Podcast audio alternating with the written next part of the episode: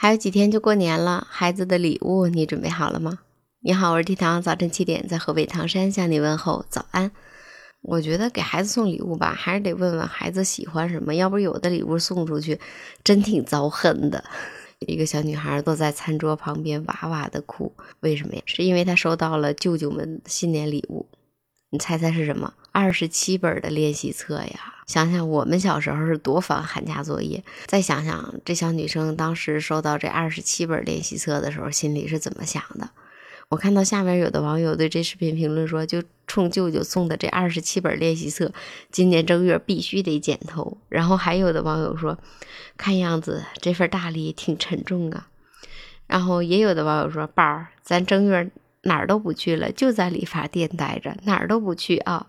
也有的网友表示，我就特别不理解那些送练习册的亲戚，不要送练习册，保持一份善良。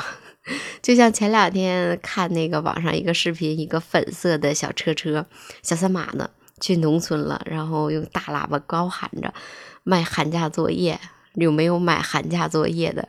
你想，当时孩子们听到这个声音，是不是？就有那种想把车砸烂的感觉呀，多损！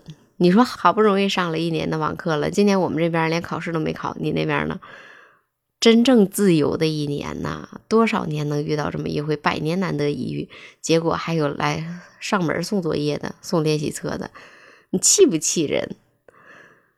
那今年过年你打算送孩子一份什么礼物呢？欢迎评论区里边留言，我们一起研究研究。我也挺头疼这个事情的。